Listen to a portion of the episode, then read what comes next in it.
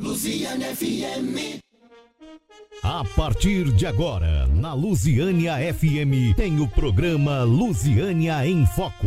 Você conectado com as principais notícias de Lusiânia e região. Lusiânia em Foco.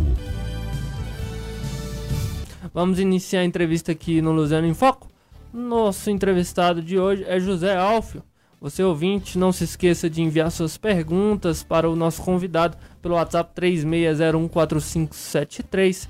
É, José Alfio, seja muito bem-vindo ao Luziano em Foco. É, obrigado, amigos é, do programa Luziano em Foco. Eu cumprimento então Anderson Rodrigues e meu amigo Arley Cruz, em especial aos ouvintes da Luziana FM. Meu muito obrigado por aceitar o convite para estar aqui. A gente bater um papo sobre a cultura, é, sobre a arte aqui no nosso município tão, tão importante tão necessitado aqui no nosso município de Lusiânia, né? Certamente é um momento importante. Muito obrigado pela participação do senhor, professor, e certamente vamos poder conhecer muito da história e também falar de educação, por que não, já que temos um professor né, qualificado para falar desse assunto. Ótimo. Vamos à sua biografia. José Alfio da Silva é artista plástico e professor efetivo do estado de Goiás, graduado em Pedagogia pela Associação Ensino Unificado do Distrito Federal, pós-graduado em Artes Visuais pela UFG e mestre em Artes Visuais pela UNB foi diretor de cultura da Prefeitura Municipal de Lusiânia, membro da Academia de Letras e Artes do Planalto, cadeira número 19, fundador e presidente de honra da ONG Proteger LZA. Faltou alguma coisa na sua biografia? Não, é, é praticamente o resumo é isso mesmo. Mas tem muita história para contar, né? É um pouquinho, né? o senhor, você, eu não sei se você sabe, mas ele foi meu professor. Rapaz, coisa, que privilégio, hein? Eu tive esse privilégio. você não teve, né? Eu não tive esse privilégio, acho que eu já tinha saído da escola, meu professor. Eu vou revelar minha idade aqui, viu, professor? É isso aí. eu tive essa oportunidade Professor de artes. No SEMAS. Você no... aprendeu artes com o professor Real? Você não aprendeu. Se não aprendi, né? Vou apanhar aqui. No primeiro e segundo ano do ensino médio, lá no, no SEMAS, ali no Kennedy. E foi um professor muito bom. Né? Obrigado. Deve, devo meu agradecimento a, a você. Isso. O senhor é professor, tem quantos anos de sala de aula, hein? Ah, tem muitos anos, né? Porque é, eu lecionei no Colégio Santa Luzia também, né? Muito tempo. Fui professor de geografia no Colégio Santa Luzia. Depois fiz estágio no Colégio Estadual e lecionei no SEMAS, no Torinha. Hoje eu leciono no Cônego Ramiro também, né? Um colégio muito bom. E como nós somos professor do Estado, nós somos, estamos assim à disposição das unidades escolares aí, né? Solicitar para a gente ir e nós vamos. Como é que o senhor vê aí essa, essa retomada dos alunos, né? É claro, ele já está aqui num outro momento da pandemia, então ficou um tempo remoto, teve aquele desafio todo, agora o retorno dos alunos, né? Como é que tem sido estar de novo na sala de aula com os alunos aí no Colégio Coqueiro, né? Tão tradicional é, de Lusiânia. Colégio Coqueiro. É, bom, da pandemia foi um desafio muito grande para os professores, né? Porque a gente teve que se reinventar como professor e dominar essas tecnologias virtuais, né? É, edição de imagem, é, o Google Meet, é, transmissão de aulas ao vivo, online, né? Então foi assim um avanço em termos de tecnologia em termos de metodologias pedagógicas, né? E agora a retomada, ela vem, mas ela vem com uma certa preocupação, né? Por, pela quantidade de alunos na sala de aula, ok? Mas, uh, por outro lado, a economia tem que, que continuar, né? O, o, o, a escola, ela foi feita para acolher os alunos tanto alunos é, é, da escola fundamental, ensino médio, como alunos da inclusão, né, que são aquelas pessoas que né? precisam da assistência educacional, né.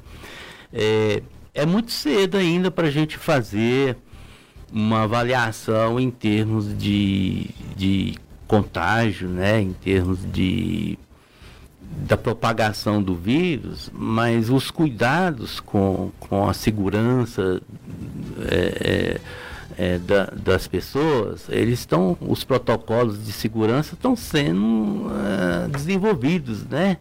Ali tem a medição de pressão, né? Ali tem, nas salas tem é, todo o álcool em gel para a gente estar tá, assim, higienizando as mãos, tudo. O distanciamento também dos alunos, dos professores, a gente segue com todo o rigor, né? E, e o ensino tem que continuar, né? O, a criança, o jovem sem a escola é, é, é muito atraso né, para a sociedade e para a formação do cidadão. Quais dificuldades o senhor encontrou assim na, nessa, não só na aula online, mas até antes, é, já que o senhor leciona há tantos anos? Sim, no campo de arte, é, ensinar arte apenas com pincel atômico né, um pincel, que antes era o giz, o quadro negro, né? Uhum. É um desafio muito grande, né? Mas como eu tenho assim muito domínio do desenho, minhas aulas se tornam é uma certa atração, sabe? Um certo atrativo metodológico.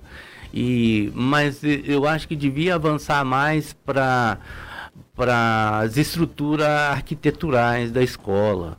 Assim como tem um laboratório de informática, um laboratório de química, devia ter um laboratório experimental de arte, né? Para as pessoas é, praticarem arte, não só a teoria, né? A história da arte que fica assim um pouco é, vazio, evasivo, né? Eu acho que deveria ter mais prática artística. Sem contar que tiraram arte do terceiro ano do ensino médio, tiraram arte do currículo do segundo ano e reduziram apenas uma aula por semana de arte, né? Então eu acho muito pouco para trabalhar a questão da criatividade, da, da, da expressividade, da imaginação do, do ser humano, né? E então e, e, eu acho que existe muito investimento, mas eu acho que falta sim uma gestão pedagógica que falta, dê conta. Falta um direcionamento melhor. Isso, um direcionamento que valorize a disciplina é, e, e, que ela tenha assim mais a atração do aluno, né? Para que o aluno frequente a escola e goste da escola através da arte. O senhor acha que tem que haver aí, no caso, então, um, um melhor incentivo? O que seria esse melhor incentivo para o, os alunos? O melhor incentivo seria o equipamento da escola com, com aulas de música, né, instrumento musical, espaço para eles praticarem música, teatro, é, é, pintura, é, é, dança, né?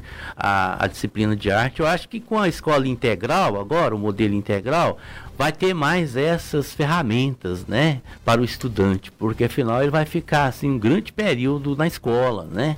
E aí a arte vai complementar muito o ensino. Terá mais tempo aí, no caso, para praticar mais. Justamente, terá mais tempo para a prática artística. Tem né? esse novo ensino médio. O senhor já teve acesso a como é que vai ser a metodologia do ensino médio novo, que é está sendo já foi aprovado, é para ser implementado nas já escolas. a partir do ano que vem, né? Verdade, inclusive com, com bastante coisa teórica e di direcionada. Eu conversava essa semana, professor, e falava sobre o quanto eu fui prejudicado, porque eu, eu, sempre fui de humanas, eu nunca fui de exatas. Sim, eu também. A gente é mais voltado para humanas. Então eu perdi, eu perdi muito em, em matemática, por exemplo, porque eu sempre tive dificuldade. E muitas vezes a gente nunca foi direcionado. Então, às vezes eu falo, eu repeti de ano por causa de matemática. Sim. Então, como é que um, um aluno hoje, né, não está tendo tempo mais para perder um ano inteirinho fazer outro ano porque ele reprovou, tirou uma nota baixa em matemática, em algo né? que talvez ele não use para a vida. Porque ele não, ele não é direcionado para a vida dele não vai ser nenhum, não adianta, né? É, é, é, como é que o senhor vê isso? Acha que esse novo ensino médio vai ajudar? Sim, eu sempre vi, eu sempre vi assim a, a educação em termos de objetivos é, finais, né? para onde que estão sendo conduzido a juventude, né? Então eles priorizaram é, é, a formação para o trabalho. Formação para o trabalho, as duas disciplinas que são mais destaque é português e matemática, né? Então o critério de aprovação é nota, né? Então é número. E agora com o novo ensino médio, é, eu acredito, sabe, que a escola possa é, é, privilegiar um eixo que é a formação integral do cidadão. E a formação integral do cidadão, ele requer também que, que o aluno seja protagonista da sua formação. Então não vai ter aquele cabristo, né, puxando os alunos para matemática e, e, português, que as outras disciplinas como códigos linguagens e, a, e, as disciplinas de humanas, né, ele vai dar assim, um suporte maior, né, porque o que que acontece? A, o, o, o, artista, o, o professor de arte, dá aula de, de é, cubismo, Semana de 22, Tarsila do Amaral, Arte em Goiás, mas a maioria dos alunos nunca entraram numa galeria de arte, nunca entraram no museu. Né? E a maioria desses alunos futuramente são advogados, são acadêmicos, é. são vereadores e como que eles pensam a cultura abrangente, né, humanitária, humanística, sem frequentar esses espaços, sem ter na escola uma bagagem, uma né? bagagem cultural, né? Então, e, e, aí fica, fica, perdido quando, inclusive quando se fala isso, porque não é de, de casa. Às vezes alguns têm isso em casa, né? o pai às vezes é uma pessoa interessada em arte ou mesmo cultura que seja. E aí, se ele não aprende isso na escola, talvez ele também nunca vai querer ir, né? Fica adulto e nunca vai querer ir no museu, nunca vai querer. E talvez vai dificultar, inclusive, esses, esses gestores de trazer essas, esses benefícios culturais para para a própria cidade. Né? Sim, e, e, o problema maior, por exemplo, é a castração do talento, né? Que muitos é. jovens têm vocação para música, para pintura, para desenho, para teatro. Chega na escola tem que tem que, que mudar é, as atividades, as atenção, o tempo disponível para fazer né, o que, que o objetivo da escola, o projeto da escola pede. Né? O senhor acredita então que talvez a solução para uma melhora na cultura seria a educação? Sem dúvida, a educação muda a, a pessoa e a pessoa que muda o mundo, né? Então, é, você tiver a oportunidade das escolas fornecer mais debates, mais palestras, mais oficinas na área de humanas, com certeza nós vamos ter um cidadão que pensa diferente, né? Tranquilo. É, o senhor poderia falar um pouco sobre quando o senhor decidiu é, trabalhar com arte é, quais os desafios que o senhor encontrou? Sim, trabalhar em arte em Lusiana foi, foi muito difícil. Porque nós não tínhamos referências, nós não tínhamos um ambiente que tivesse galerias, que tivesse até lojas de materiais para arte. Né? Então, nossa iniciação em arte nasceu assim de forma espontânea, como nasce um pé de café, né? Eu sempre falo essa questão natural, né? Meu pai era marceneiro e ele desenhava móveis, né? Pra, ele fabricava móveis para entregar, atender a clientela de Brasília, né? Recém-chegada do Rio de Janeiro, para fazer a nova capital, Brasília. E descobriu meu pai aqui que era marceneiro, ele aprendeu com os portugueses a fazer é, móveis. E ele planejava os móveis, ou seja, naquele tempo tinha design mobiliário, né? De forma assim muito rudimentar. Sim. E eu aprendi com ele. E depois com a chegada do DJ de Oliveira, que ele sim trouxe a tradição da pintura para a Lusiana. Porque no tempo colonial de Lusiana existia pintura. Né? Existia a, as pinturas, mas a, a pintura era feita por alguns escravos, né? Eles já vinham com essa cultura de lá. Então, é, é, fazia é, imagens para as festas é, populares e as festas tradicionais religiosas, né? Como a, a Folia do Divino, a festa de São Sebastião, São Benedito, né? Então eles pintavam isso. Aí o DJ de Oliveira chegou em Lusiânia por volta de 1973 e eu tive a oportunidade, né, a grande oportunidade de trabalhar com ele e dar vazão à minha arte. Né? E nesse ano que eu trabalhei com ele, inclusive, eu fui reprovado na quinta série. Foi matemática você foi reprovado, né? Acho que foi. É possível. Mas o senhor falou desse, desse expoente da cultura do país. Né? A gente teve o privilégio de ter DJ de Oliveira nascendo no Brasil. A gente tem que entender isso, né? É de São Paulo, mas se radicou aqui né, gostou. Depois de Goiânia veio para cá, né? Inclusive no, numa parte que o senhor fez do, de, com ele, ele veio para cá para não falar de arte, né, professor? Pois sim. E como é que foi que ele mesmo assim, né, talvez já, já cansado um pouco de tanta arte, né?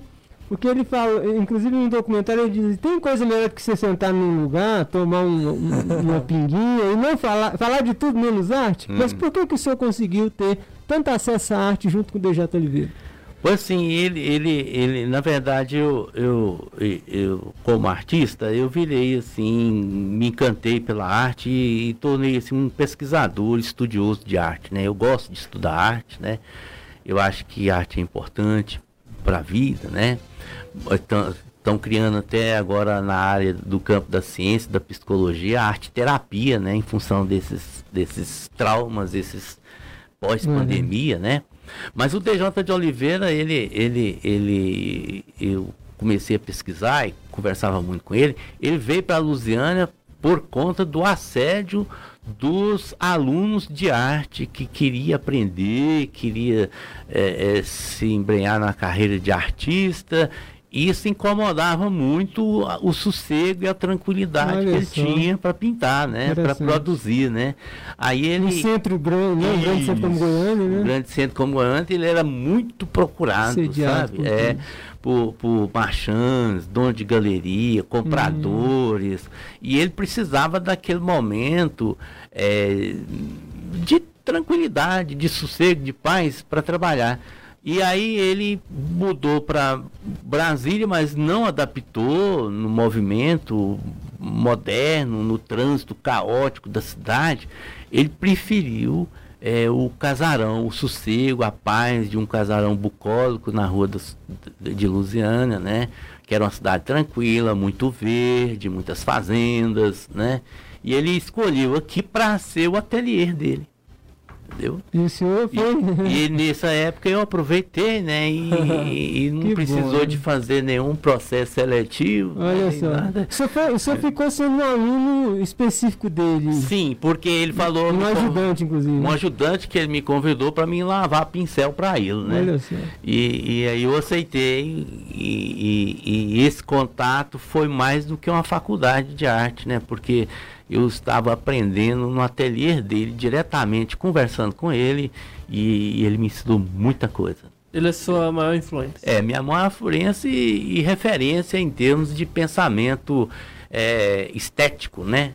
Porque o artista, ele traz o, o saber do seu tempo, né? Da sua época, né? O senhor tem outra influência? Assim, depois que eu comecei a estudar arte, eu vi assim várias é, vertentes de arte que mudou um pouco o meu pensamento, né? Por exemplo, o, a arte de Mondrian, né? A arte da Bauhaus, a arte que influenciava assim a indústria, as fábricas para produzir um determinado é, protótipo, ok? E também eu vi um pouco do Matisse, o Pablo Picasso, né? O, a geometria do Pablo Picasso influenciou muito o meu trabalho. Né? Tanto é que hoje o que eu pinto, eu, eu trago as formas geométricas na minha pintura, mas as memórias da infância, né? Que eu não esqueça, assim, a, o ambiente é, de Lusiânia antigo, né? As ruas, é, a paisagem, as pessoas, o trabalho das pessoas, enfim. Né? É, qual a sua visão do mercado é, atual, considerando aí a, a atual arte contempo, contemporânea? Sim, assim, o, o, a pintura, ela, ela perdeu um pouco depois que entrou a arte digital, né? As pessoas usando o computador para fazer arte, é, mas é, o trabalho manual ainda ele é mais próximo do corpo, do humano, da mente, né?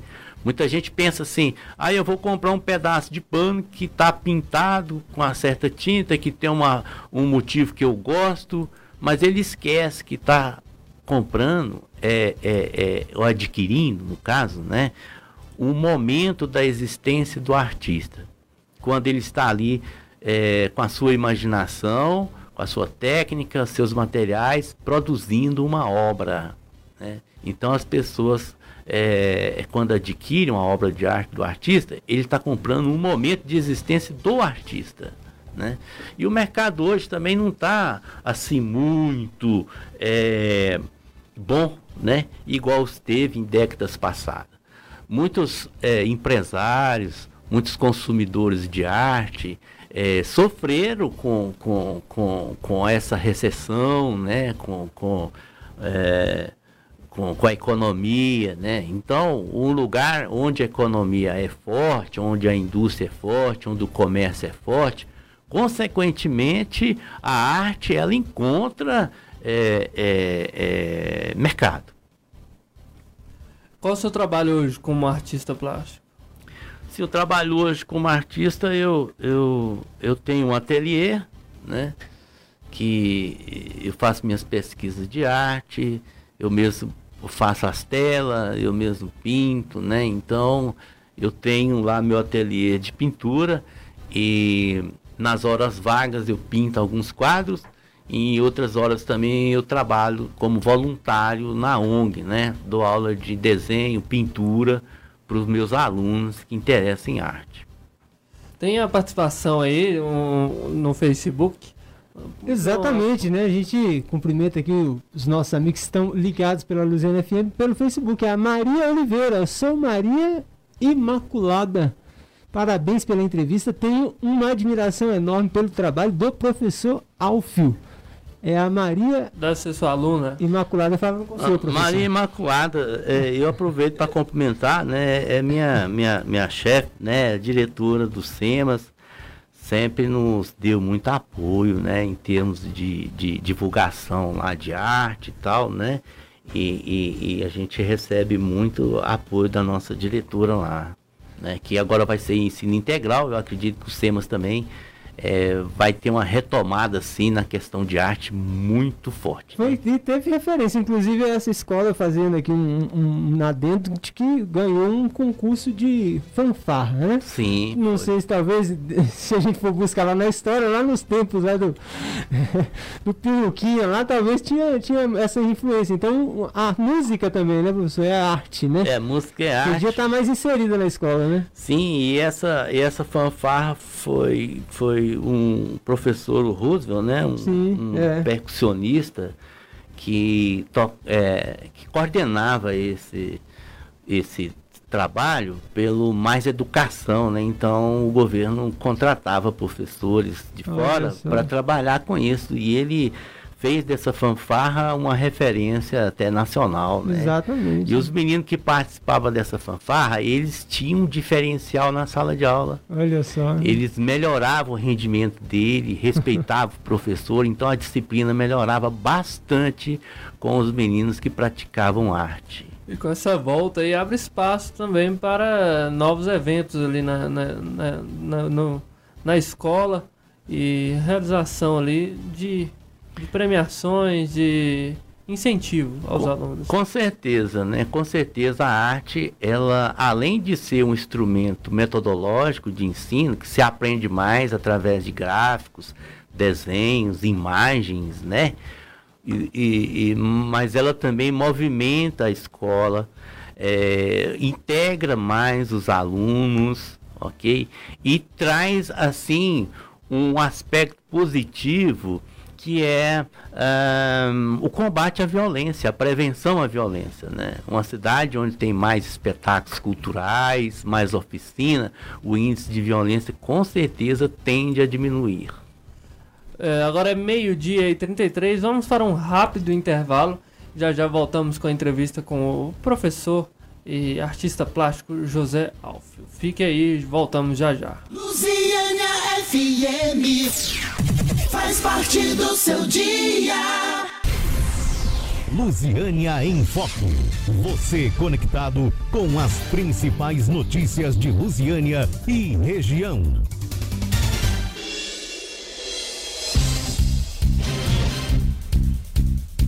Estamos de volta aqui no seu Lusiânia em Foco, na sua rádio, na sua 98.1. Hoje entrevistando aqui o artista plástico, professor de artes, José Alfio. É, José Alfio, meu muito obrigado por você tá, estar aqui conosco hoje e pela sua participação. Né, Arley? É uma, é uma. A gente conversando aqui durante o intervalo é uma aula de cultura, né? É, o privilégio a gente tem, e Lusiânia, né? Inclusive tem esse privilégio de poder ter um profissional é, gabaritado e também que conhece, né? A gente falando aqui da, da história de Lusiânia.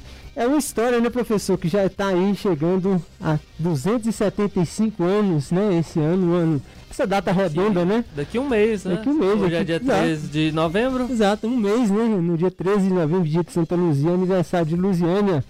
Como é que é essa evolução da história e da cultura de Lusiânia? Hein? Como é que você analisa, professor? Eu vejo a história de Lusiânia assim com, com, com uma certa preocupação, né? Porque nós temos aqui uma história colonial muito rica, né? E o patrimônio cultural de Lusiânia, principalmente em termos de arquitetura, né? É, equiparado, que foi, né, equiparado a Pirinópolis, Goiás Sim. Velho, né? Uhum. Então, muito dessas referências é, estão assim se perdendo, né? E com isso está indo toda a nossa identidade cultural, né? O folclore, as tradições, né? Quantos protagonistas aí de é, iniciativas culturais, danças folclóricas, né, que já se partiram e a atividade cultural também ela caiu no esquecimento, né? Não houve assim a, a hereditariedade, ou seja, a, a, os novos assumirem essa, essa atividade e dar continuidade, né? As congadas, por exemplo, as cavalhadas que, né? Começou é, aqui, né? Começou, né? Então a gente está perdendo muito, muitos casarões, muitas referências históricas. Né? Daí a emergência né, e a necessidade da criação de um museu para que a gente possa é, salvaguardar, né, preservar os registros é, de, de, de, dessa cidade. É, inclusive falando nisso, a, a, a ONG Proteger, que o senhor é, faz parte, é presidente fundador, né, também presidente de honra dessa instituição, é, tem um projeto para criação de um museu, né, para fazer essa, essa guarda, principalmente da cultura material e imaterial, por que não dizer, da cidade de Lusiana. Como é que estão aí os andamentos para que Lusiana tenha o seu primeiro museu, né, na verdade, um museu da história de Lusiana? Olha, o que mais importante no museu é as peças históricas, né? É o acervo histórico do museu. E nós conseguimos, através é, de iniciativa de vários amigos, a gente preservar é, várias peças e fotografias antigas de Lusiânia, né? Objetos históricos ali, é, principalmente arte sacra, né, que é valiosíssima, né? são, são verdadeiras relíquias da história colonial de Lusiânia, e nós já temos esse acervo. Esse acervo está guardado, né, trancado as sete chaves lá, e nós já conseguimos também que o museu, que pertence à ONG, fosse registrado no governo federal, né, no Ministério do Turismo, através lá do IBRAM, né, então, nós temos já é, essa documentação. E está em tramitação na Prefeitura Municipal de Lusiana um pedido para doação de uma sede para a construção desse museu, né? E, e o processo já saiu da mesa do prefeito, foi para a Procuradoria Municipal. Da, munici da Procuradoria, o processo já está parado na Secretaria de Educação e Cultura, lá com o nosso amigo é, Tiago, né, Tiago Machado. E a sociedade lusiana, os artistas, os historiadores e a comunidade lusiana aguarda ansiosamente e com esperança de que esse processo vai, esse pedido vai ser deferido, né? O pedido da área é, pública para construção do museu. Essa área já existe, essa área fica ali na Praça do Bomba, né? Ao lado da lanchonete do Galego, né? E então é, já tem a matrícula, já tem a planta para a construção desse museu. E, e, e, essa planta, esse projeto já, já foi feito? O que, que prevê o projeto de construção do museu? Como, como seria feito, né? Sim, o projeto ele é belíssimo, né? Ele, ele, ele está à altura do valor da nossa história, né? Tem área para exposição desses objetos, espaço para é, exposição de arte, desenhos dos artistas de Lusiânia. Tem espaço para oficinas de arte, de música, pintura, desenho e também de apoio pedagógico às escolas municipais de Lusiânia, né? Então é um museu assim que ele vai ter uma, uma estrutura de arquitetura contemporânea, mas ele vai guardar muito bem no coração de Lusiânia o que nós temos mais de belo que a nossa história, né? Os objetos e muitos objetos também depois com o museu irão aparecer com certeza que estão aí nas velhas canastras, né?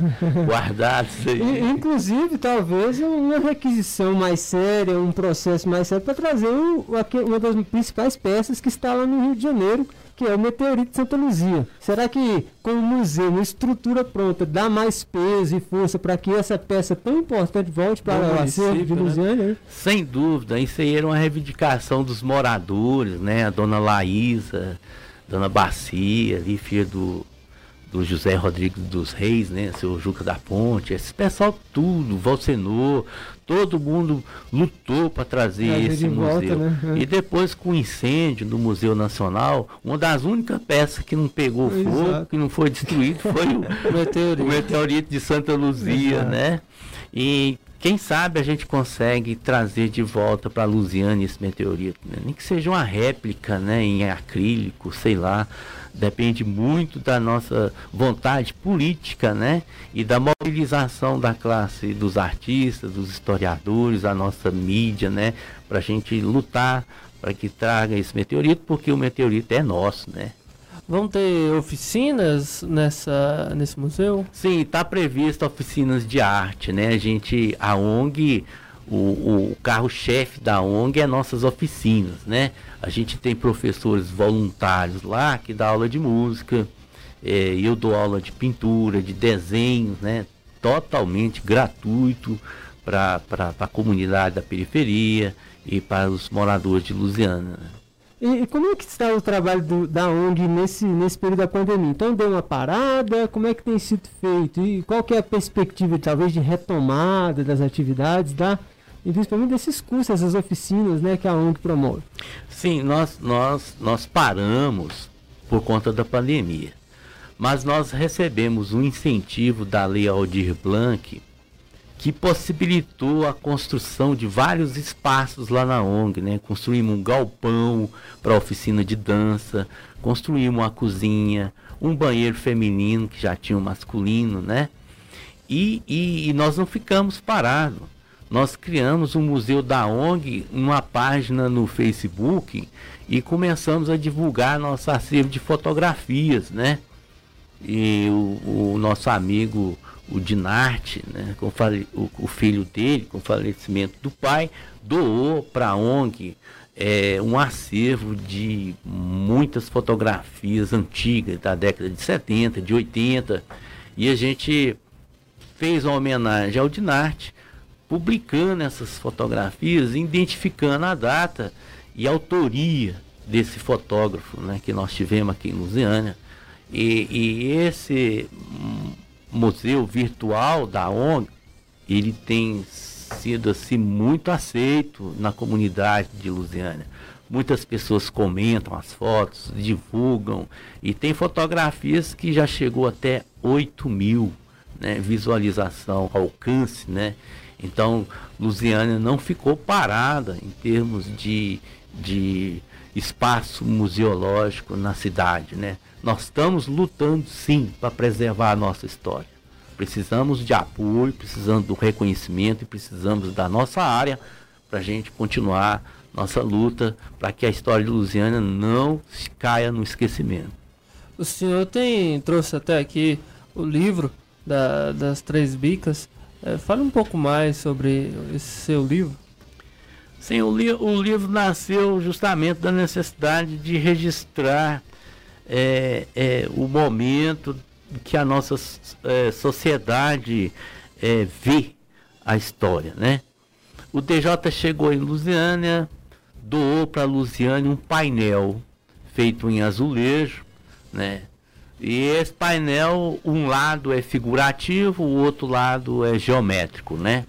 No lado figurativo, ele faz uma menção, uma evocação, é, talvez uma narrativa cronológica dos fatos principais da história de Lusiana. Aí lá ele coloca o indígena, coloca o bandeirante, os pequenos arraiais, a banda de música, o tamboril, as três bicas. E depois, esse, esse painel ele sofre uma ruptura, tanto arquitetônica como também temporal.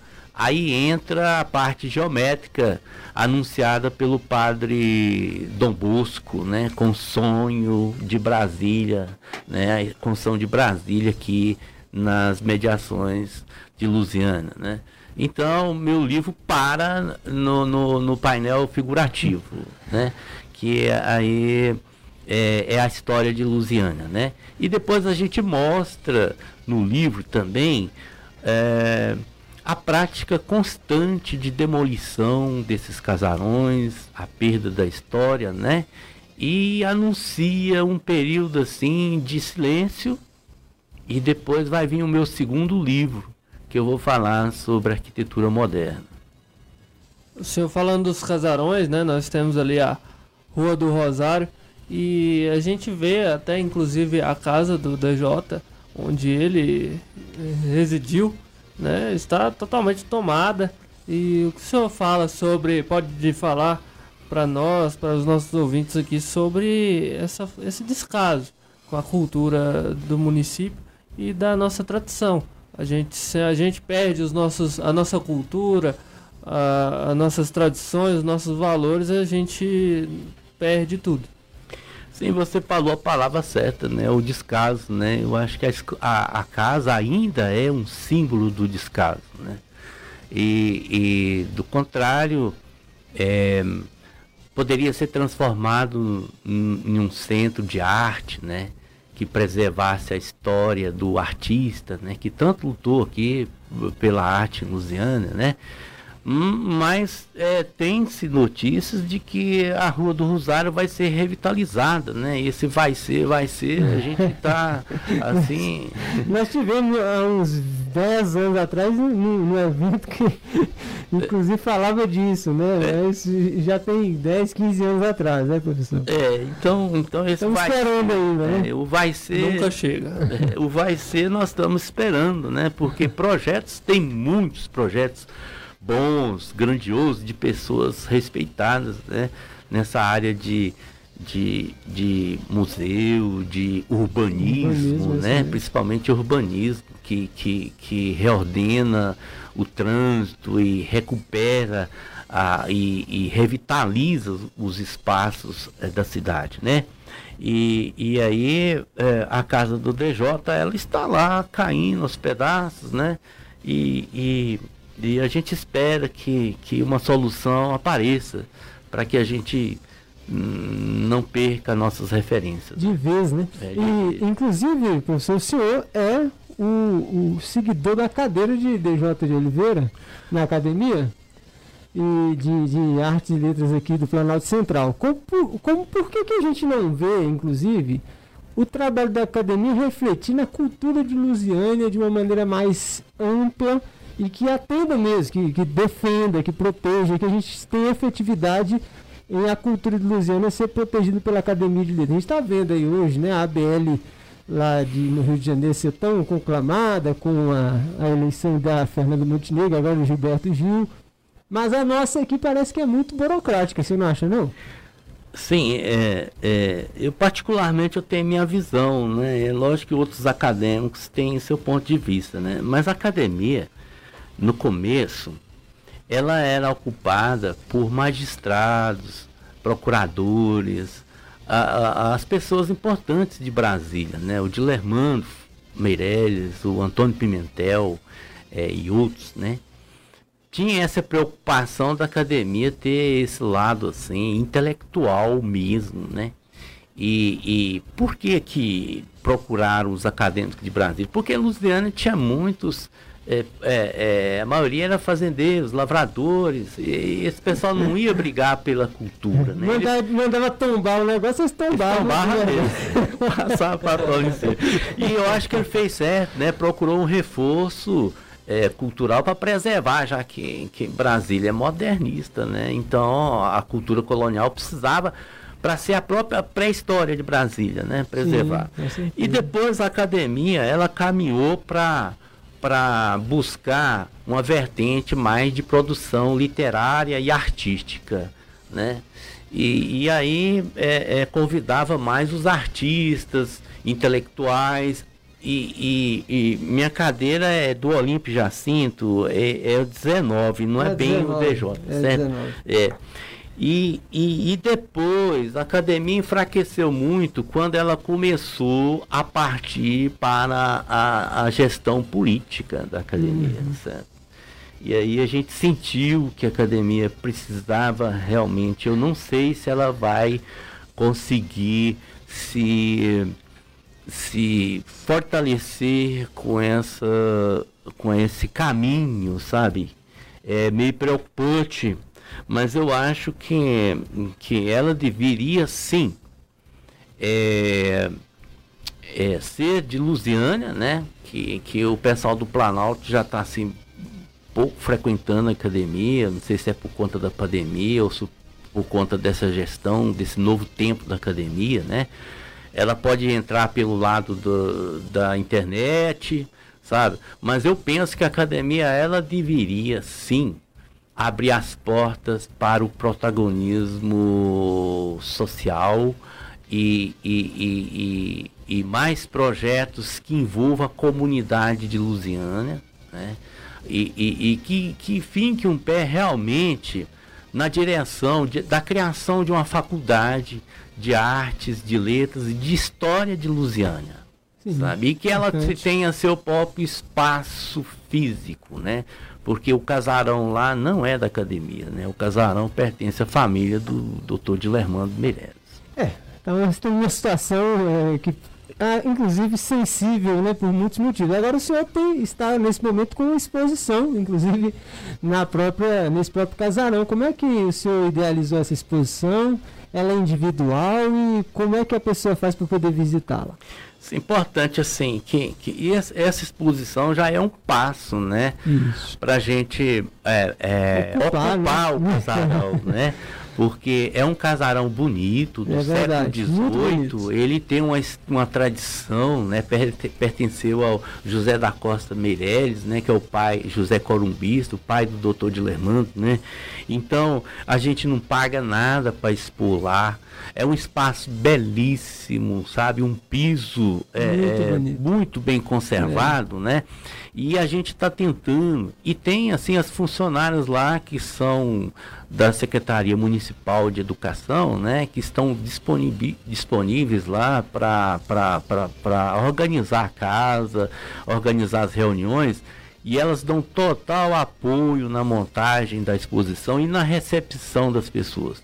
É preciso fazer ali uma retomada de calendário de visita das escolas, né, escolas públicas, escolas municipais, e com workshop, oficinas, para eles conhecer o que é o casarão, para que, que serve o casarão, como que ele foi construído, por que, que ele está em pé até hoje. E a gente é, é, ocupar lá com exposição, com sarau. É pouco, um, é pouco uma, uma, é, uma, usar uma vez por mês só para reunião dos próprios acadêmicos, acho que é, é, pouco, né? É muito pouco. O casarão fica ocioso, ficou né? Ocioso muito tempo. Eu né? acho que poderia, assim, eu acho que, que com essa nova gestão, né, eu acredito que o Tiago vai conseguir é, nós vamos conseguir dar um novo perfil, uma nova arrancada para a academia, porque ela é importante para a Lusiânia. Agora, é, falando nisso também, o senhor foi diretor de cultura e viveu ali né, esse período dentro da, da, Casa de Cultura de Lusiânia, que é outro imóvel que está ali. Ali tem um acervo importante. Senhor, como é que o senhor vê a salvaguarda desse acervo que tem ali na Casa da Cultura de Lusiânia? Sim, ali também é outro outra questão, porque a casa não é da prefeitura, né? É da dona Tuna. E a casa foi desocupada para fazer a reforma da casa, né? A restauração da casa. E, e é assim, a Casa da Cultura ela teve muita dificuldade na questão da restauração e aquisição de peças para o acervo da, da Casa da Cultura, né? Ali eh, o pessoal se desdobra para manter aquela casa aberta, né? Eu acho que ela deveria ter mais, mais atenção, sabe? Porque os turistas que passam pelo Rosário, eles procuram aquela referência lá, né? Tem um restaurante ali ao lado que é feito num casarão e que tem uma movimentação muito forte, né? Isso é positivo para o turismo cultural da cidade, né? E agora eu não sei como é que vai ser essa nova. Porque as peças estão encaixotadas, né? E, e, não se sabe o destino ainda, né? A gente não tem essa, essa clareza, essa transparência no que vai ser feito da Casa da Cultura, né? Eu espero que as peças voltem, né? E que tenha destaque, né? né? E que continue cumprindo a sua missão na paisagem de Lusiana, que é a recepção dos alunos, dos, da, da, das pessoas tradicionais da cidade, para ver um pouco da nossa história. O senhor tem outros projetos? Bom, eu, os projetos que eu tenho agora é, é com relação é, ao museu, né? Eu estou assim focado, focado nesse museu, né? E a reabertura da ONG, é, talvez em novembro, com o bazar da ONG, que já está funcionando, né? Nós temos uma voluntária lá que está tomando conta do bazar da ONG, onde a gente comercializa roupas usadas, né? Para um recurso para a ONG. E retomar com as oficinas. Muitos alunos, muitos pais estão nos procurando para colocar seu filho lá para aprender música, para aprender arte quais tipos de pintura tem é, no, no museu que o senhor. Na exposição de pintura? Ah, sim. A exposição de pintura que está lá no, no, na academia, no espaço da Academia e Artes e Letras de Lusiana, são 35 obras é, no estilo geométrico, né? O, o, o grande é, a grande descoberta para mim é em termos de cor, porque eu consegui fazer as cores que eu pensei para fazer os quadros. E também não fugir da temática da memória da infância, né, que tem muitas coisas ligadas aos pássaros, flores, e também tem alguns quadros que traz momentos angustiantes da pandemia, né? Eu tenho lá alguns quadros que a pessoa vai ver e vai sentir um pouco dessa experiência do isolamento, né? da comunicação, é, da incerteza, é, de tempos difíceis, né? mas que está registrado lá. As peças que as pessoas se interessarem, elas podem adquirir pode, peças? Pode adquirir, né? As peças estão à venda lá, certo? Afinal, a gente tem que continuar, né? Os materiais, é, é, tinta, nosso trabalho, né? Que é também uma fonte complementar de renda para a gente continuar a nossa luta aí. Quem, que, quem quiser visitar, como é que faz para poder fazer a visita? A, a visitação, só, é, é a, na segunda-feira a academia não abre, né? É, mas da terça até a sexta-feira, horário comercial, de 8 às 11 e de 1 às 4 da tarde. Está aberta a visitação é, não paga nada para entrar, as meninas estão lá recebendo as pessoas, mostrando o casarão, né? As escolas podem agendar também? Pode sim, as escolas têm um telefone no cartaz, né? Que as pessoas podem ligar lá e levar as pessoas para visitar a exposição. É bem amplo e, e os protocolos de segurança, é, mantém os protocolos de segurança para visitar a, a, a, exposição. É muito importante. É, né? O agendamento é 3084 4711. Isso, 3084 4711. Telefone aí para contato do agendamento. Escolas, é. né, que quiserem fazer essa visita. Pode ligar que a Valquíria está lá, né, para atender é, as escolas. Vamos falar da história de Lusiânia? Ou história de Lusiânia, hein? O que, que você quer saber da história de Lusiânia? É, tem, Pode tem, perguntar. Aquela, aquela, aquela, aquela, tem, tem ouro na, na igreja do Rosário? Do Rosário? Bom, já teve especulação aí de que, de que uma, uma empresa inglesa queria comprar a igreja do Rosário. Foi um, é um alvoroço danado, o pessoal só não aceitou, né? Mas eu acredito assim, porque quando os bandeirantes vinham, vinha também da coroa, né? O representante da coroa portuguesa, vinha também um, um, um representante, um, uma espécie de escrivão, né? Guarda-morra. É, para ser é, acompanhando, ligado à igreja católica, né? E aí, parte do ouro também, a igreja tinha uma participação, e eu acredito que a igreja do Rosário, ela se cresceu ali num lugar para proteger algum filão de ouro. É, qual igreja foi construída primeiro, a do Rosário ou a Matriz?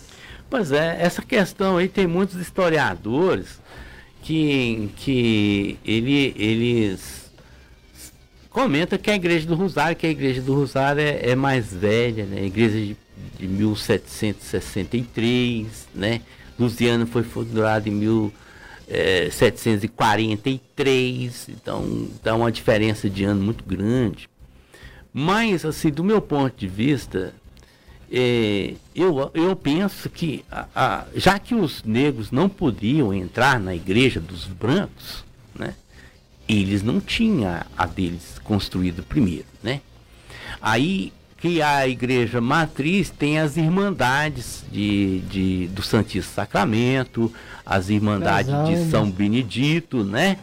Então, é, a Irmandade do São Benedito, ela foi constituída para construir a igreja dos negros, né? Então, os bandeirantes chegaram e fizeram um barracão improvisado. Esse barracão era a, a base da matriz, né? Então, na minha concepção, meu ponto de vista, a matriz era a igreja dos bandeirantes, dos brancos, eles que chegaram aqui primeiro. E depois vieram os escravos, né, o, o, os grandes é, proprietários de escravos, né, que daí eles construíram a igreja do Rosário. Né? E também outro, outra questão que, que, que mostra a, administração dos bandeirantes era que as cartas régias né, já definia um, um, núcleo habitacional constituído de igreja, câmara e cadeia. Então os poderes estavam centralizados na margem de onde descobriu o ouro, né? E, e os bandeirantes ele tinha um padrão de construção que eles não exportavam nem importavam materiais, eles faziam com o que estava na mão, aqui perto deles mesmo. Tanto é que a casa do Bandeirante foi construída próximo ao, ao, ao Rio Vermelho, né? E foi construído com madeiras retiradas da própria região aqui. Então foi tirado aqui pertinho mesmo para construir a casa do Bandeirante Antônio Bueno de Azevedo, né? Que era onde é a Moura Materiais de Construção hoje. Então eles construíram a casa, construíram a igreja da matriz, que era a igreja dos brancos, né? E depois sim que os negros começaram a ser alforriados. Tanto é que lá fala que a igreja do Rosário foi construída por 400 escravos livres e libertos. Como é que eles construíram essa igreja do Rosário? Sem ser, sem ser os escravos né? é, é, é, é, escravizados ainda, presos, eles iam construir a igreja do Rosário. Ele tinha que ser livre, alforriados, 400 escravos, para construir a igreja do Rosário.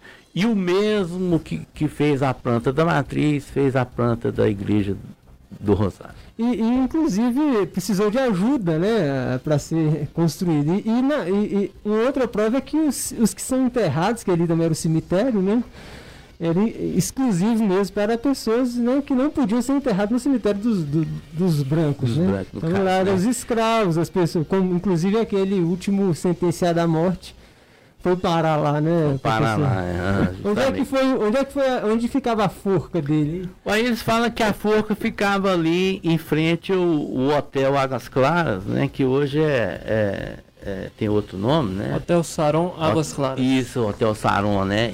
O patíbulo foi construído ali, né?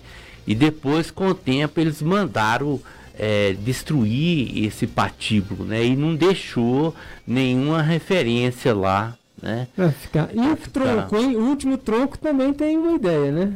O último tronco de, de, de, de né? Os, os, escravos, né? Sim, a população de Lusiana comenta sobre esse tronco, né? Que ele ficou, ficou é, em pé, né?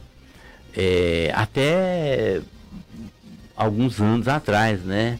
Lá por volta de 1900 e, e 25, 1930, por aí, eles mandaram é, queimar esse tronco, que ele ficava ali na rua em frente ao correio. Olha só. Né, onde é o, aquelas lojas de móveis ali, né? Lojas MIG, por, é, ali, por ali. É, hoje é a Magalu. Né? Isso, né? por ali, isso. Né? Então esse tronco ele foi é, queimado, né? A pedido dos próprios negros. Que porque coisa, eles não gostavam de passar perto desse tronco, porque se sentiam muito tristes. E o senhor, o senhor falou, nós estamos no mês da consciência negra, né? O dia 20 é o dia né, nacional de consciência negra. É, como é que o senhor viu aí na, na história, né? Essa, esse movimento né, escravo, de escravos aqui em Lusiânia. Né? Inclusive, Geomílio Reis dá conta de que houveram milhares deles aqui nessa região. Né? Sim, quanto, é, João Milho Reis cita um censo né, é, demográfico naquela época que a maioria da população de Lusiana era negros. Né? E esse dado está no meu livro. Né? E, e outra referência importante também é o rego da Saia Véia, né?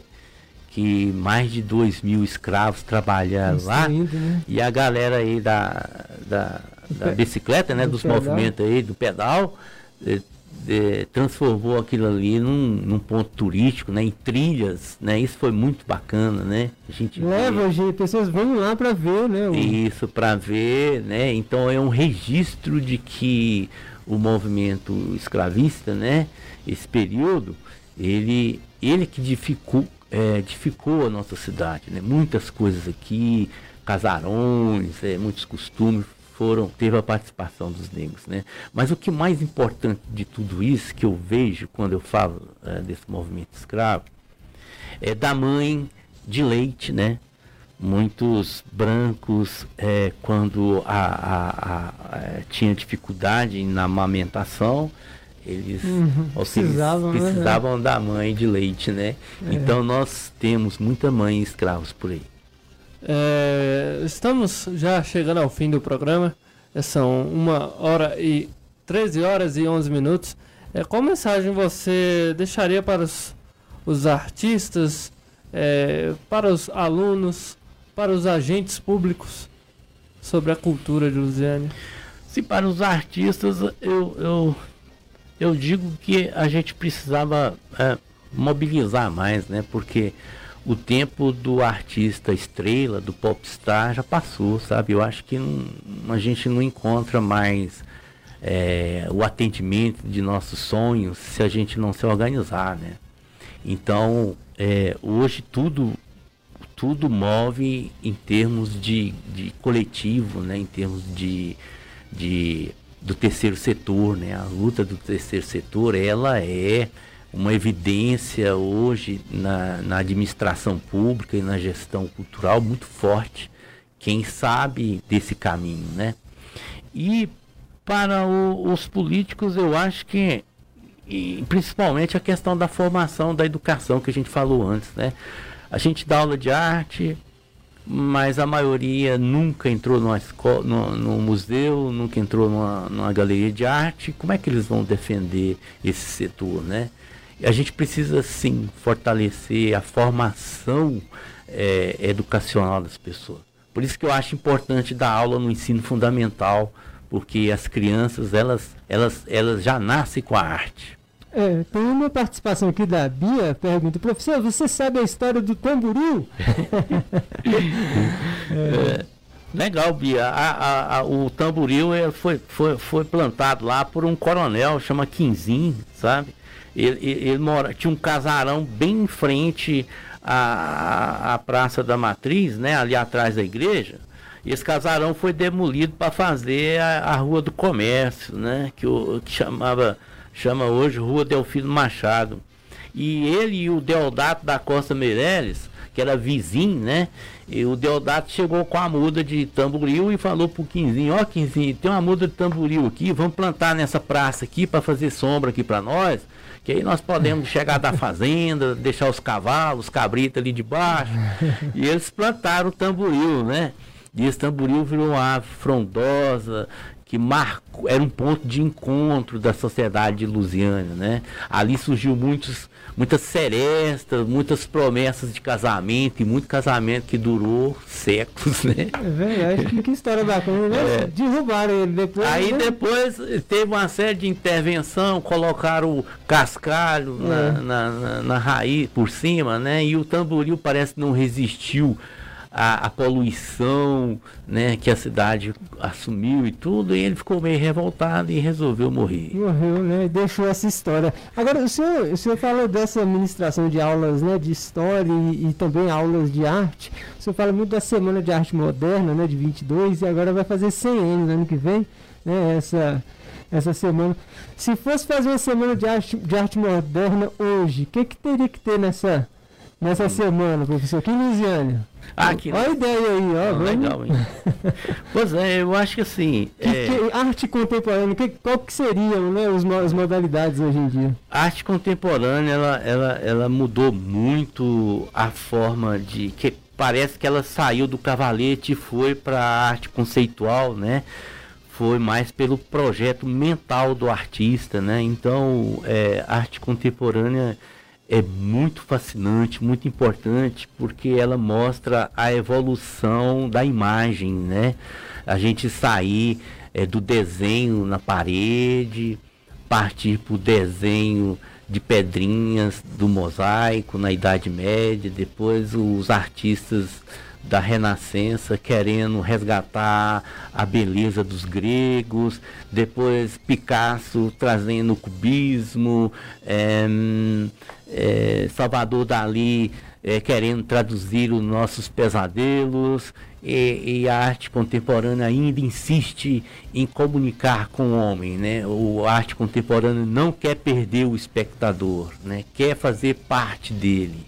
Então, é, a arte contemporânea ela não, não deixa de ser contemplativa, mas ela requer que o espectador interaja com, com ele. Né? Então o artista nunca vai perder o seu espaço na cidade e, e na comunicação. Meu muito obrigado pela sua participação no programa de hoje. É, foi, a, a gente teve uma aula aqui, né, Arley, hoje um é, aprendizado certeza, né? enorme. Um privilégio, né? Um privilégio de saber, de conhecer a história e de falar sobre a cultura do nosso município. É muito importante e a gente agradece mesmo ao professor José Alfo da Silva que preserva essa cultura, né? Esse, esse conteúdo vai ficar gravado em formato, né? Aqui no Facebook vai ficar o áudio, você ouvir Se você quer aprender mais, não perca a oportunidade, né? De, é claro, ter acesso a essa informação. Talvez quem não conseguiu acompanhar tudo, pegou só o finalzinho, né? Depois tem a oportunidade de ouvir novamente. Muito obrigado. O senhor quer deixar algum recado? Sim, eu queria agradecer a oportunidade, né, que vocês me deram de vir aqui, né, ao Nélio Freitas, de ter esse equipamento, essa rádio aqui importante para a Luziana, né, e dizer que vocês também têm, assim, maturidade para fazer as perguntas, né, a gente vê que a rádio, ela tem, assim, uma, um padrão cultural muito bom, né? Tem o Ar e você, né? O Ar que é muito experiente aí, a gente já tem convivência de muitas brigas, muitas lutas, né? Eu acho que é por aí, né? A gente tem que, que, que insistir que a arte não pode morrer é, e temos que buscar o progresso né? em todas as áreas, né? No campo empresarial, no campo do urbanismo, no campo da cultura e no campo do museu, né? O museu é importante para a Lusiana, né? Vamos frisar isso, porque uma cidade sem história é uma cidade né, sem alma. Deixa um abraço para seus alunos, hein? Isso. Eles cobram do senhor depois. Mas aí, meus alunos que está assistindo aí, o pessoal do Semas, né, do Torinha, o pessoal do AVR, o pessoal do Cônego Ramiro, meu abraço aí a todas as diretoras, né, Maria Imaculada, Nirinha, que está aí acompanhando nosso trabalho. Muito obrigado. Ontem foi dia dos diretores. Foi, é, é. ontem foi dia. Ontem foi dia de abraçar os os diretores comer bolo, né? Muito obrigado pela sua participação. As portas aqui da Luziane FM e do nosso programa, né, Ali? Luziane em Foco, sempre estarão abertas aqui para o senhor. E para quem desejar falar sobre o nosso município, sobre a nossa região, sobre a nossa história. Muito obrigado, você ouvinte. Arley, obrigado pela sua companhia aqui. Mais um programa que nós conduzimos. É, agradecer também, Anderson, você, nosso entrevistado, professor José Alves, e todos os ouvintes ligados na Luz NFM. Um excelente sábado, um excelente domingo. Tem feriado, né? Segunda-feira. Segunda-feira, dia feriado, da proclamação da é. República. É. Dia 15 e a gente, se Deus quiser, encontra-se nos próximos programas aqui no Luziano em Foco. Muito obrigado aos queridos ouvintes pela sua audiência. E até o sábado que vem no Luziano em Foco, ao meio-dia. Um bom final de semana, boa semana a todos, um bom feriado. E fiquem com Deus. Tchau, tchau.